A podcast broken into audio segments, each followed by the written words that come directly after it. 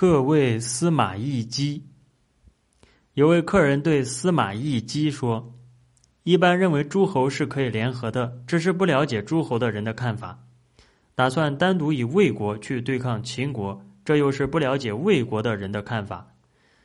认为此公不了解这两种人，这又是不了解此公的人的看法。然而此公主张合纵联盟，他的主张又是什么呢？”实行合纵联盟，那么此宫的地位就崇高；不实行合纵联盟，此宫的地位就卑下。此宫搞合纵联盟也不会必然成功的。您为何不马上趁赵、魏、楚三国关系友好，正打算攻秦的时机，暗暗与秦国拉关系？秦国必然会接受您。不然，主张搞连横阵线的人将会利用您去与秦国联合。